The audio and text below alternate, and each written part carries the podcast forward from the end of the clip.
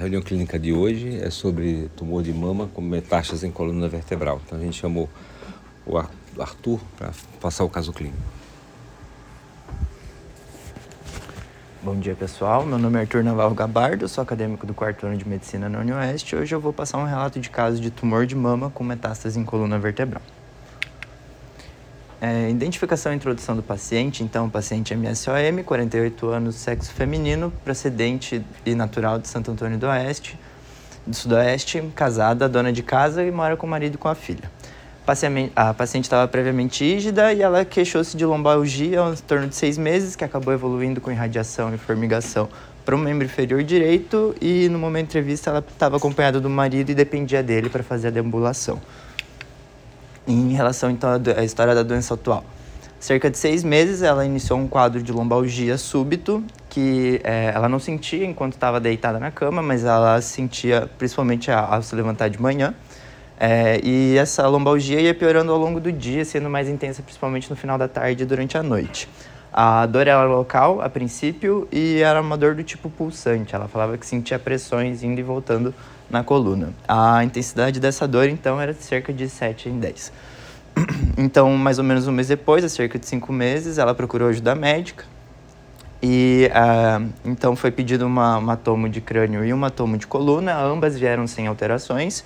E ela começou então a fazer o tratamento com anti-inflamatórios. Ela não soube especificar o anti-inflamatório, mas ela disse que tomava de 8 em 8 horas um, um anti-inflamatório e ela não sentiu melhora significativa nem nos quadros de crise mais intensa.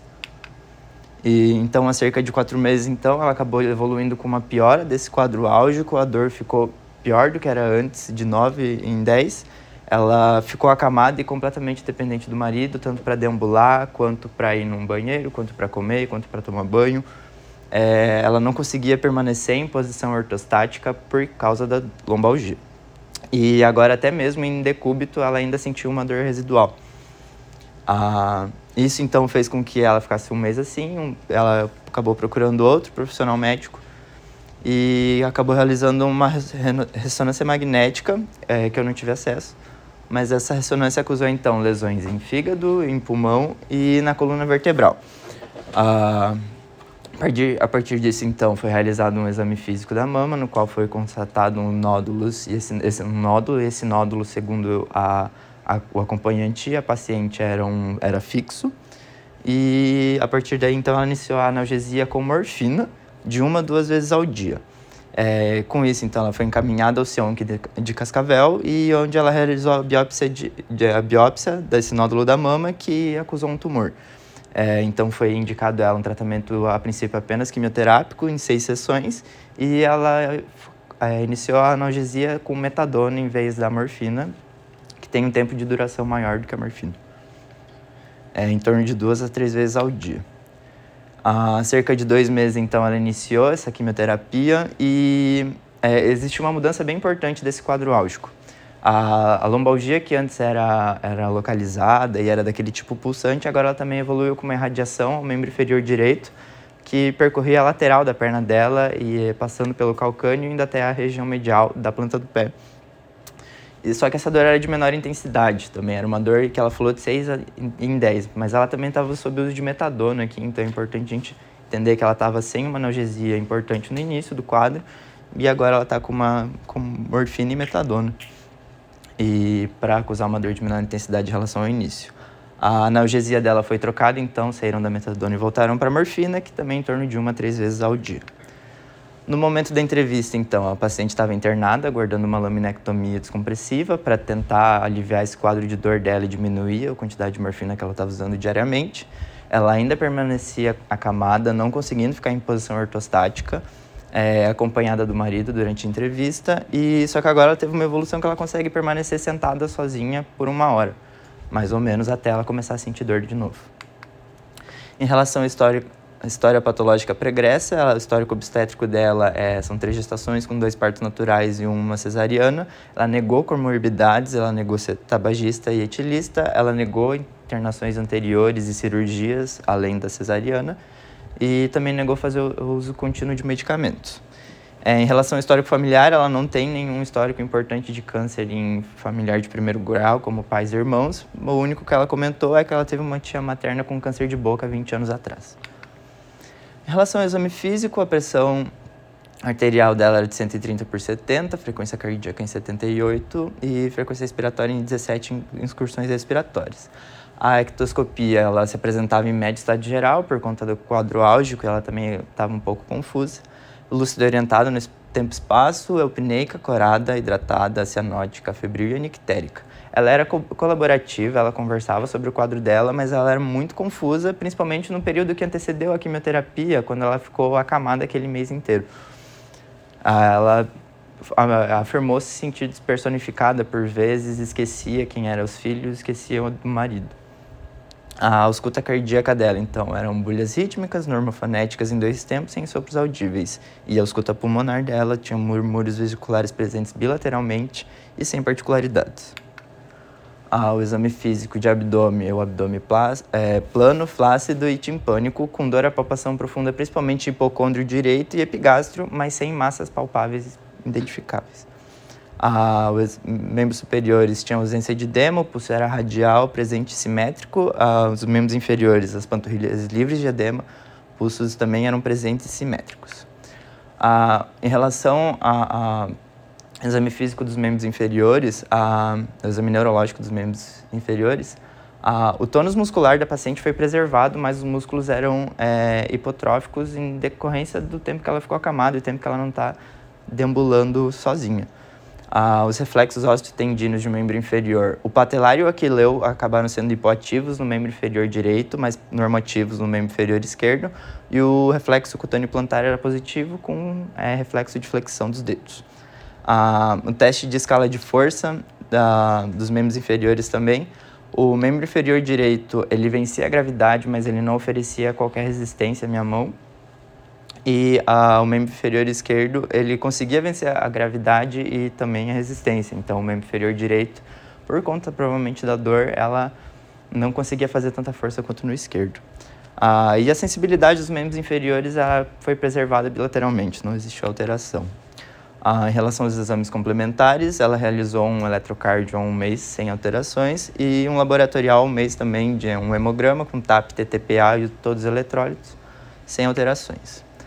Esses são os exames de imagem. Essa é a primeira tomo que ela fez de coluna quando ela foi procurar uma assistência médica a primeira vez e sem alterações importantes que a gente pode ver aqui. Agora, essa é a segunda tomo que ela realizou no primeiro dia da internação e a gente pode ver um colapso bem importante de L5 e rarefação óssea na, na coluna vertebral inteira, bem importante. Essa mancha aqui, na verdade, é só o contraste da tomo, que acaba ficando ali na região pielocalineal dos rins e acusa no exame. Mas é importante a gente reconhecer o colapso da vértebra e a, a, a qualidade óssea que a coluna apresentava. Aqui é o anteroposterior também, aqui a gente consegue ver o contraste novamente, mas aqui o colapso vertebral e também o estado da coluna vertebral. Ah, essa é uma, uma, ressonância que ela fez no primeiro dia de internação. De novo, a rarefação óssea, mas o comprometimento da vértebra gente, é importante a gente salientar. E também a, a, os nódulos que estão infiltrando nos ossos vertebrais. É, como já está tomado em relação à primeira tomografia que ela realizou. Então, essa também é, é, é a da toma do primeiro dia de internação. A gente consegue ver, por ficar hipodenso, a gente vê que está obliterando o canal medular e também existindo uma compressão à direita, o que vai justificar então essa lombocetalgia que ela relata.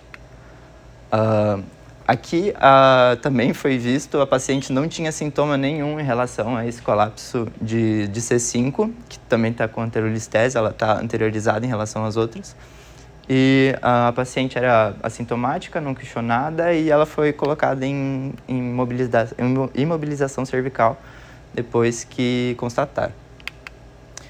É, esse aqui, então, é um, uma toma de tórax que ela realizou no primeiro dia de internação. Aqui a gente consegue constar o nódulo mamário dela direita, é, nódulos pulmonares é, difusos, bilaterais e nódulos mediastinais também bem importantes, que a gente consegue identificar aqui além da infiltração óssea, que é, são os pontinhos. A gente consegue ver um comprometimento vertebral também, é, em níveis diferentes da coluna vertebral.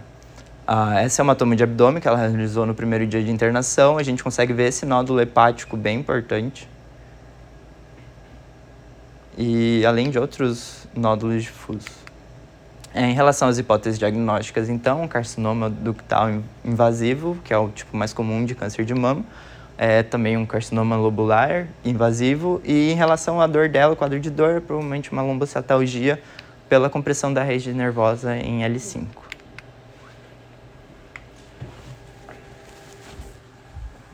Alguém tem alguma questão perguntar sobre o caso? É, o importante vocês entenderem aqui de, de, de, de é, essa, essas alterações, essa é a primeira tomografia que ela fez em agosto. Então, ela, ela na realidade, ela procurou o serviço, procurou o hospital lá na origem por conta de uma dor lombar. Então, ela nem sabia que tinha um temor de, de mama. Isso em agosto. Em agosto, ela realizou o exame e o exame dela, ela, ela tinha dor, mas não tinha nenhuma alteração.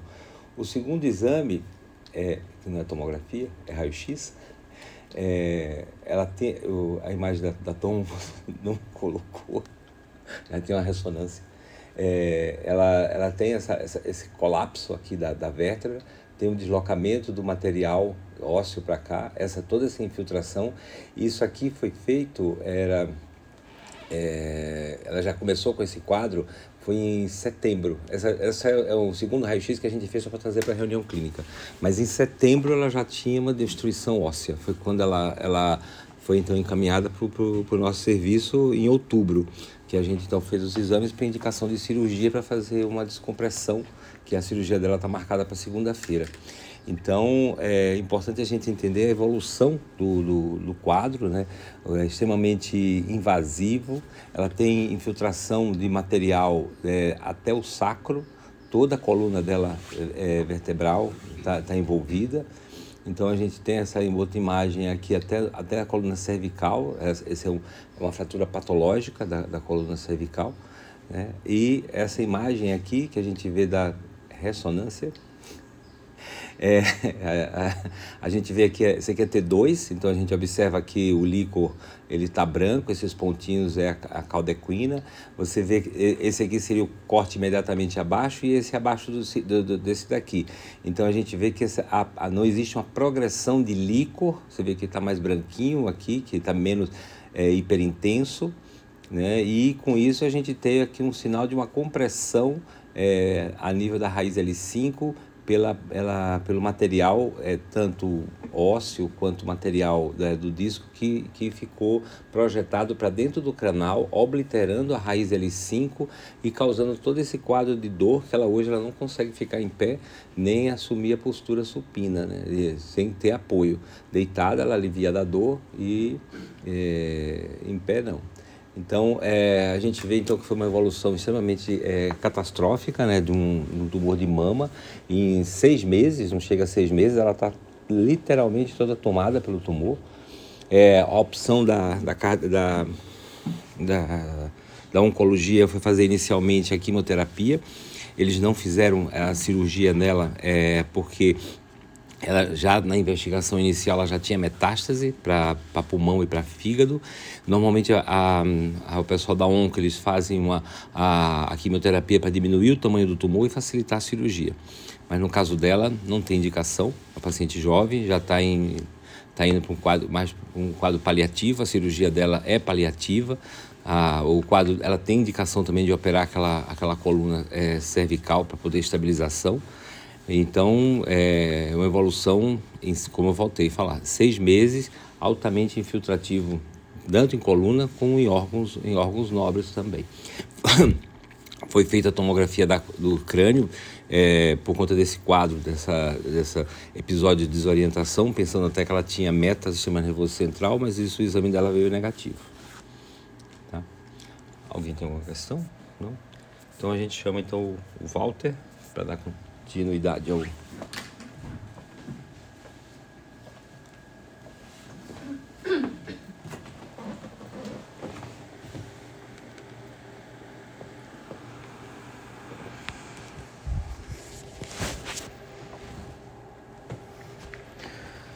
Bom dia, pessoal.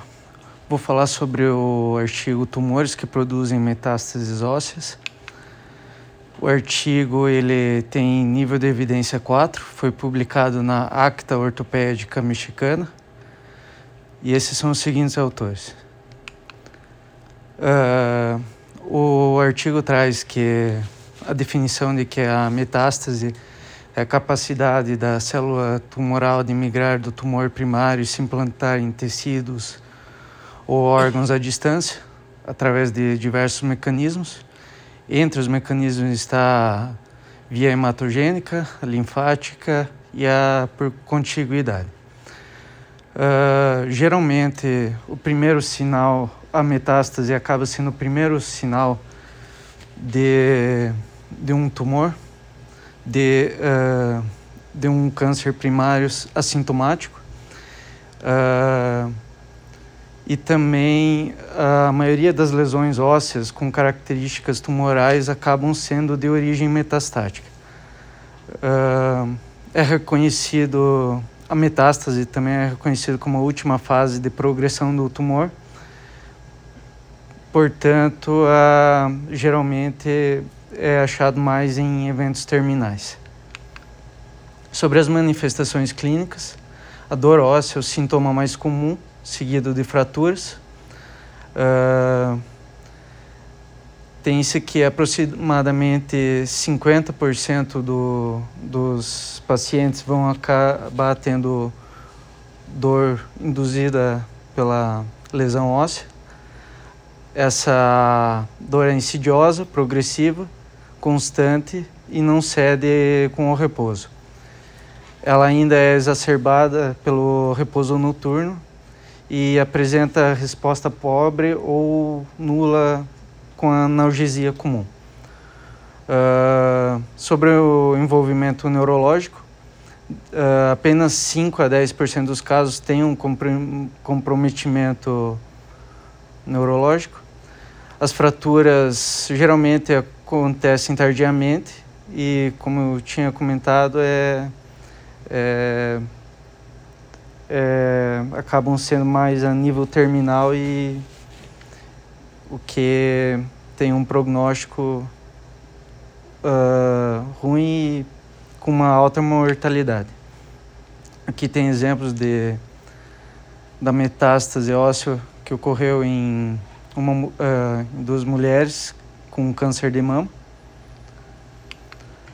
Sobre o tratamento, ele visa basicamente controlar a dor a radioterapia frequentemente é usada como analgesia, visto que tem uma redução adequada da dor em 50% a 80% dos casos. E em até um, um terço dos casos a dor acaba desaparecendo. Outras intervenções que podem ser usadas são a outro tipo de analgesia, a terapia hormonal, quimioterapia, a cirurgia para estabilidade mecânica a radioterapia, como eu havia comentado ali, além de tratamento psicológico com órtese e fisioterapia. Sobre os materiais e métodos utilizados pelo estudo, ele foi desenhado como um estudo observacional, transversal, descritivo, e ele teve como objetivo analisar os casos de diagnóstico de metástases ósseas tratados no serviço de ortopedia do do hospital.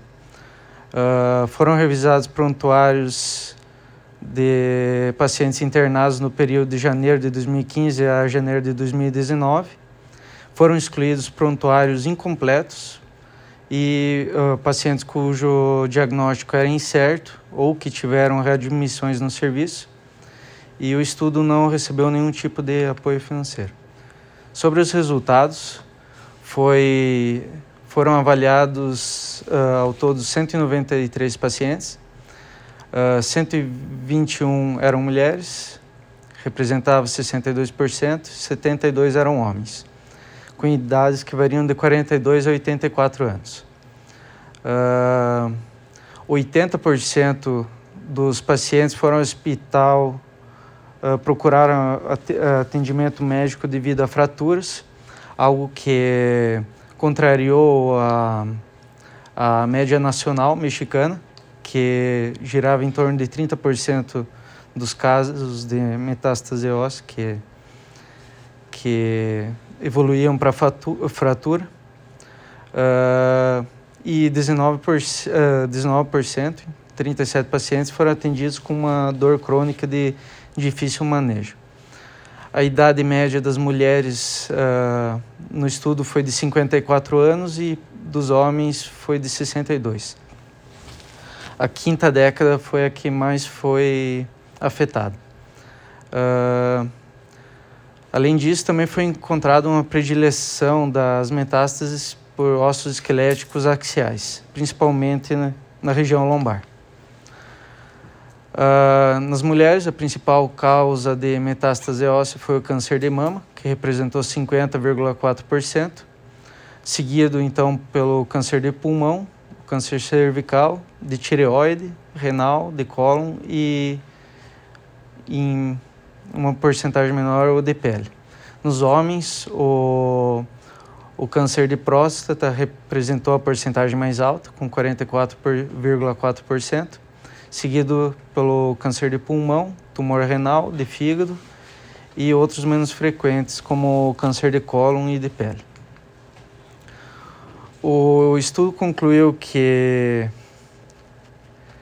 que o câncer mais frequentemente associado com as metástases ósseas foi o câncer de mama, seguido então pelo de pulmão, pelo de próstata e o câncer cervical, em menor grau no renal, de cólon, de tireoide, fígado e pele. Uh, como havia comentado, as metástases geralmente ocorrem no esqueleto axial, na região, principalmente na região lombar, depois na torácica. O, no esqueleto apendicular existe predileção pelo fêmur e pelo húmero na sua porção, no seu terço proximal. As causas mais comuns uh, também. Uh, as causas mais comuns de lesões por compressão da medula espinhal foram o câncer de mama, o de pulmão e o de próstata. Todos os pacientes do estudo apresentavam história de dor crônica, por, com pelo menos de um ano de evolução. E dor e fratura foram as formas mais encontradas de apresentação quando paciente procurou atendimento médico. Foi isso.